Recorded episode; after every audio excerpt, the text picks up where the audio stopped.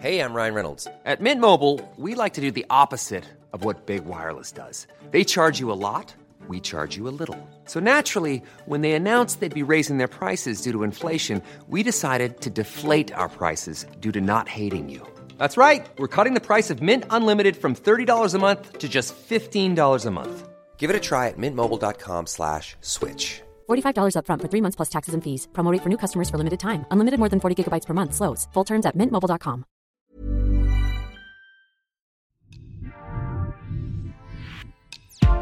El otoño sabe a pan de muerto, huele a libros, te hace mover, mirar al cielo, entrar al teatro y recorrer la Ciudad de México con la certeza de que te encontrarás con un toque de Día de Muertos o de nostalgia que conmueve. Todo eso en la vasta cartelera cultural que hay en esta urbe. Para explorar y comprobar esto que creemos, invitamos a cuatro proyectos que le darán estas tonalidades a la época del año. Nos llevan del escenario al plato y de regreso. Esta entrega les mostraremos más que otras veces el etcétera de opciones para mantenerse muy activos. Además, en los datos que les comparto cada vez, les contaré un par de eventos más para que los tengan en mente y al final del podcast la guía en segundos. Esto es un espacio donde les sugiero qué hacer este fin de semana. Les habla Diana Bustos Nava, también conocida como la señorita etcétera, y muy emocionada de tener para ustedes una muy extensa selección y también bastantes voces que nos van a contar de sus interesantes proyectos. Arrancamos.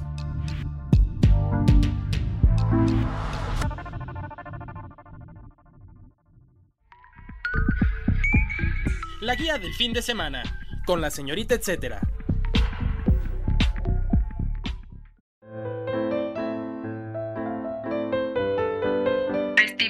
Pan de Muerto.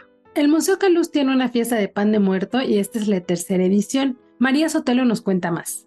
¿En qué nos fijamos para la selección de proyectos gastronómicos de este año? Pues que tengan versiones súper innovadoras, que también tengan una versión tradicional de pan de muerto, que tengan ingredientes de calidad, sabores sensacionales, em, que sus presentaciones sean súper bonitas, que tengan el 10 de 10 en todos sus productos, ¿sabes? Creo que es lo más importante, que, que el pan de muerto que te pongan enfrente, sí o sí, quieras probarlo.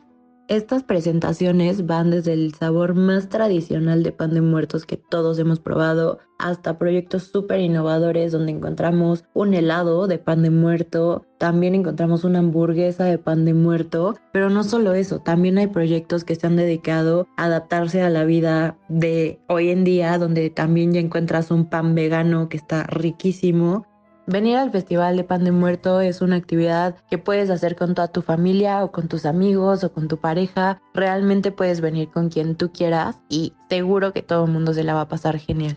¿Por qué considero imperdible la experiencia de venir al tercer Festival de Pan de Muerto del Museo Caluz? Pues porque vas a tener versiones súper innovadoras dentro de toda la terraza para que las puedas probar también el café museo saca un cóctel de pan de muerto que está delicioso. Eh, y pues si lo puedes comer, lo puedes beber. Y también porque vamos a tener la inauguración de la ofrenda que este año está dedicada a Tintán por nuestra exposición de Tintán del museo. Entonces va a estar increíble. Realmente todo lo que vivamos este tercer año de Festival de Pan de Muerto va a ser complementando los otros dos años, buscando que la gente se le pase increíble y que podamos conocer y probar muchas más versiones de pan de muerto y seguir cultivando esta tradición tan rica que tenemos mis tres recomendaciones para una buena experiencia en el festival. La primera sería que compren de una vez su pasaporte de pan de muerto. Con esto van a poder hacer las ocho degustaciones de, todos los panes y de todas las versiones de los proyectos gastronómicos. La segunda es que si pueden lleguen en metro, bici, metrobús, en cualquier forma de transporte que no sea coche porque es un poco complicado.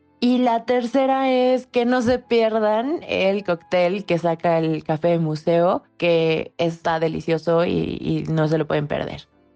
El dato, etcétera. Panquetes con pan de muerto.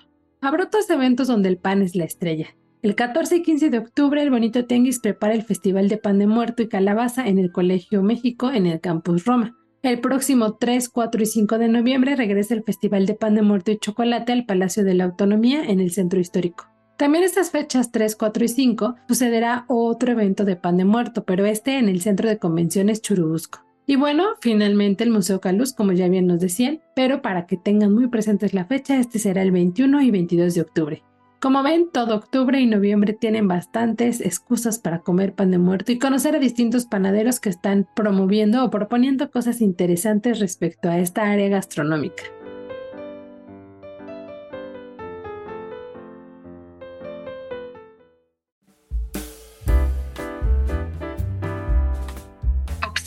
En Teatro UNAM.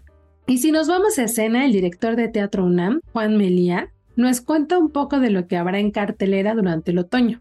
Los invitamos a ver tres obras. En primer lugar, Barbarie, esta obra eh, de dramaturgia contemporánea escrita por el franco-uruguayo Sergio Blanco, eh, dirigida por Luis Eduardo G para la compañía Manada Teatro. Es una obra que estoy seguro que los enamorará por su cercanía, por su problemática eh, desde el ámbito temático y por una serie de actuaciones realmente arriesgadas y profundas en relación a un tema, un encuentro en áreas de muchísimo, muchísimo frío que hemos visto en varias películas, pero que creo que eh, estoy seguro que esta cercanía que nos propone la obra los va realmente a enamorar. Por otro lado, tenemos dos obras eh, que estamos recién por estrenar. El día 13 de octubre, eh, dentro del homenaje que le desarrollaremos a Carlos Olmos, estamos por estrenar la obra El Eclipse de su autoría con la compañía Caracola Producciones, una obra muy importante en relación al teatro moderno mexicano y que ahora estamos rescatando y poniendo en escena en una versión del teatro de títeres que nos ilusiona muchísimo. Y esta obra la podrán ver en el Teatro Santa Catarina, en Coyoacán.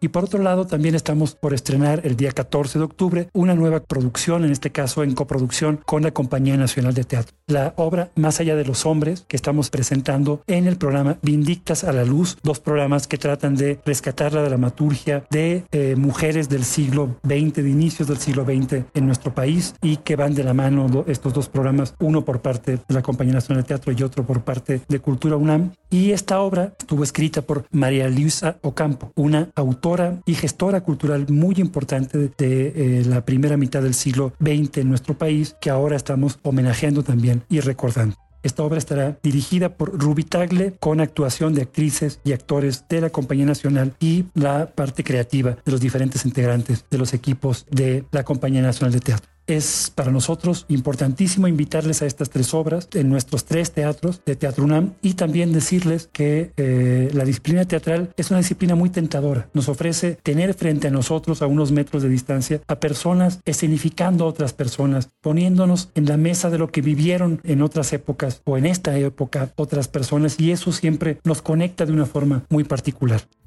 El dato, etcétera. Todos están convocados. Respecto a las funciones de Teatro UNAM, pueden consultar detalles en teatrounam.com.mx diagonal teatro. Y para que tengan en mente la versatilidad de temporada, les tengo también un par de sugerencias más y se concentran en el Museo del Carmen. Y es que aquí van a tener concursos, uno de calaveritas literarias, uno para pintar calaveritas y otro de mascotas. Ya saben, pueden ustedes como ponerse creativos y decorar también a sus mascotas para participar en una pasarela con motivo de Día de Muertos. Pueden consultar las bases o preguntar cualquier duda que tengan en sus redes sociales. Los encuentran como Museo de El Carmen.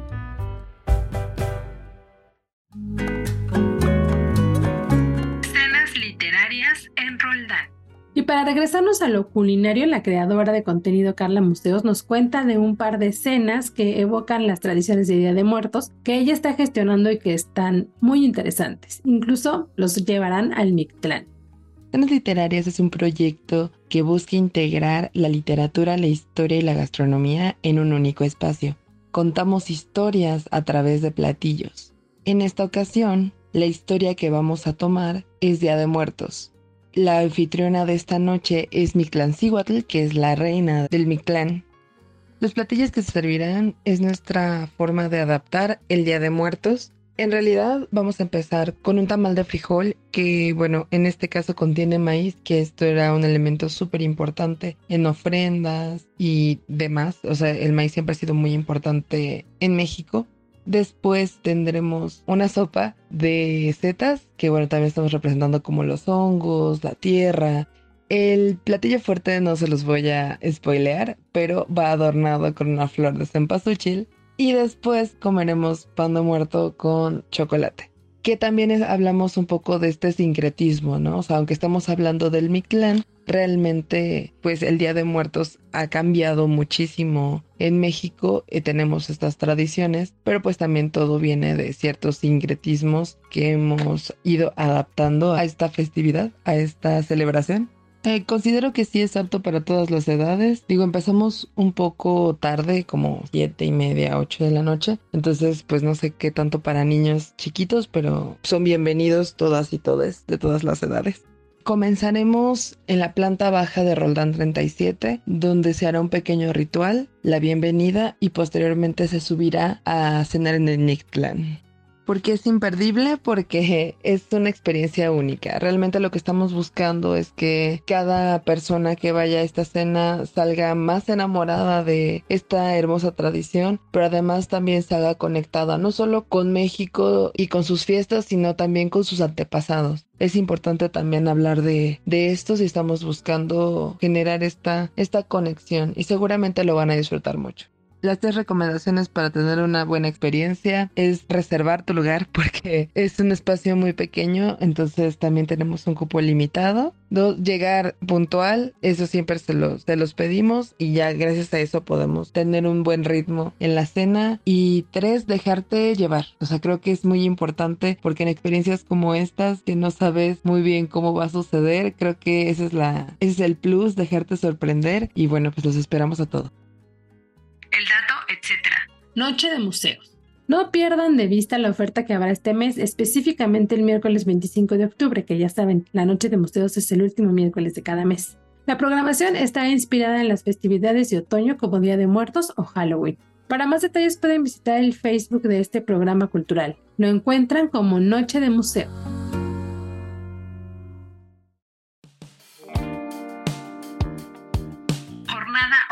En la Biblioteca Vasconcelos. Y finalmente, porque la Biblioteca Vasconcelos también habrá actividades que nos enriquecen, Brenda Salazar, encargada de difusión del sistema de apoyos a la creación y proyectos culturales, nos cuenta. La iniciativa de programación se originó como resultado de un trabajo conjunto entre ambas instituciones para llevar a las grandes y diversas audiencias de la Biblioteca Vasconcelos la obra que los artistas del sistema creación han desarrollado gracias al apoyo que les dan programas como Jóvenes Creadores, Sistema Nacional de Creadores de Arte, México en Escena, Músicos Tradicionales y Artes Verbales, por mencionar algunas. Durante todo el mes de octubre participarán más de 30 artistas con igual número de actividades. Habrá danza árabe, un concierto con la Orquesta Sinfónica Infantil de Nezahualcóyotl, un taller de títeres a cargo de la troupe, una conferencia de skateboarding, un taller de iluminación escénica, la presentación teatral de payasadas roqueras, una puesta en escena a cargo de la agrupación Tierra Fértil, por mencionar algunas. Para el sábado 28 de octubre a las 14 horas, todos están invitados a la inauguración de la intervención gráfica que harán cuatro artistas en el mezaní de la biblioteca. Las actividades están dirigidas para infancias, juventudes, especialistas en alguna disciplina artística, adultos, es decir, para todo público. El dato, etc. Desfiles para tener en mente. Bueno, y para ir cerrando estas sugerencias que ponen a tono divertido el otoño, les cuento que hay algunos desfiles o procesiones que deben tener en mente.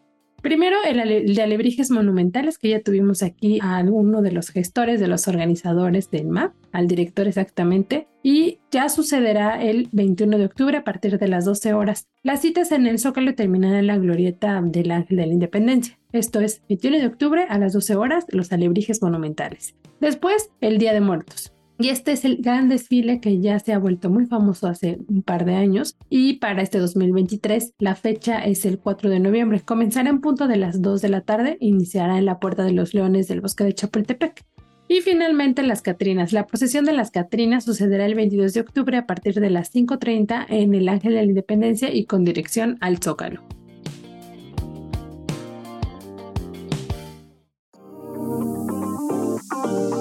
La guía en segundos. A continuación les comparto un par de recomendaciones más que vienen también con esta línea otoñal, halloweenesca, Día de Muertos, porque pues es lo que hay y nos encanta. Tomen nota de las fechas porque si bien sucede en este fin de semana, también durarán lo que resta del mes algunas de ellas. Terror independiente en el festival El Hacha.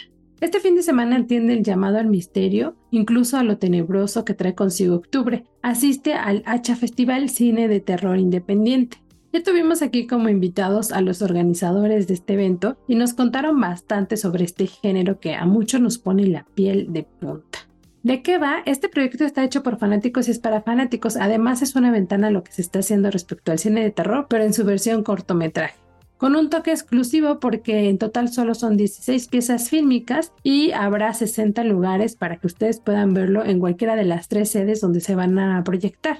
Para que se den una idea de que está descentralizado todo este evento, este inicia el viernes 13 en Coyoacán, después sigue Tláhuac y después Cuautitlán. Esta última sede será dentro de una cafetería con temática de horror llamada Black Paradise MX.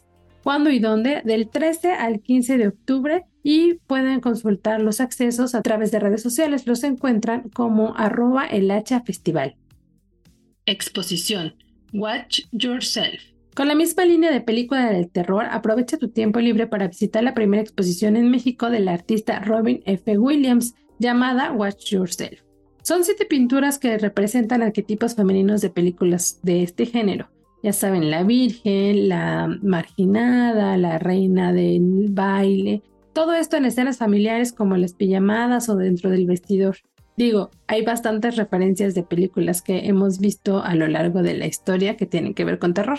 ¿Quieren saber más? Bueno, les cuento. A partir de fotogramas, la artista utilizó el medio pictórico para analizar el tema cultural de la llamada Final Girl, el amplio formato y el espacio que ocupa la sala les permitirá recorrer casi que mirando a los ojos a cada mujer ahí representada. Son fuertes, valientes, resilientes. La verdad es que te sientes de pronto como en un espejo. Las ondas y las luces que están presentes en cada obra generan un impacto de movimiento casi hipnotizante, con tonos ácidos y aplicaciones cromáticas detalladas. Espero que esta descripción que les estoy haciendo los anime a visitar esta exposición porque la verdad es que quedarán fascinados cuándo y dónde, estará disponible hasta el 4 de noviembre en la Galería Morán Morán, ubicada en Horacio 1022 en Polanco.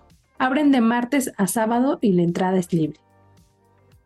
Picnic y más. ¿Dónde ver el eclipse?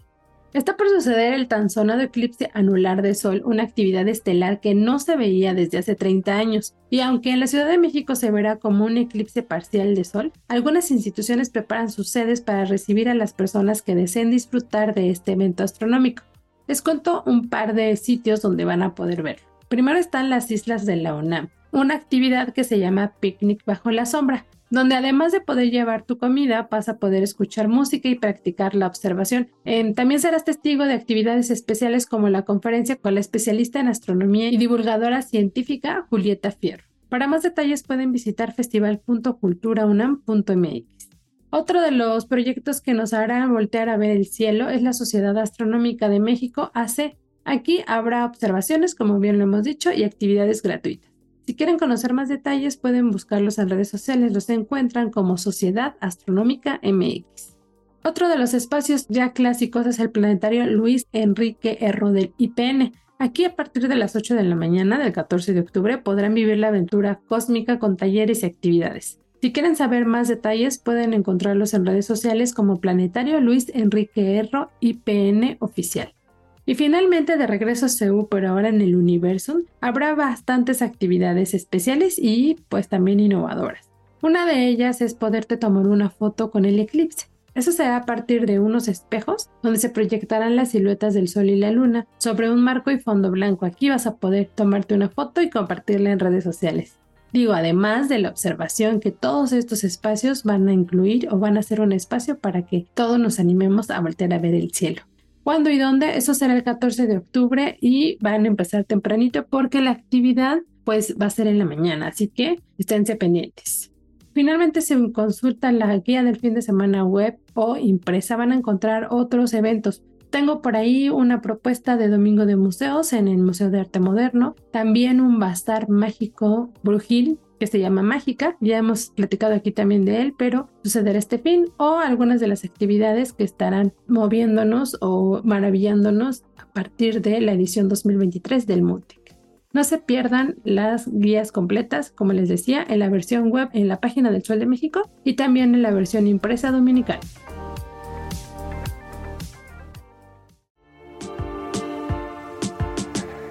Así damos por concluida una entrega más de la guía del fin de semana.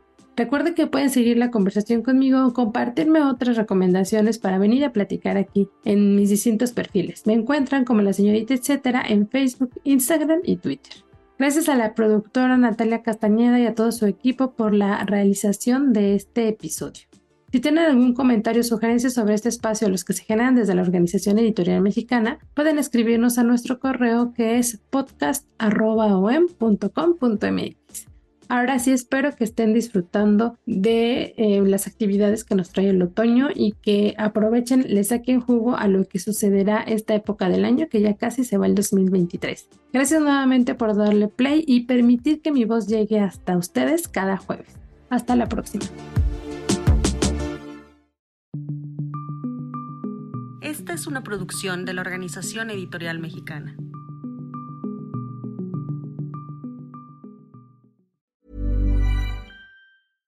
Ever catch yourself eating the same flavorless dinner three days in a row?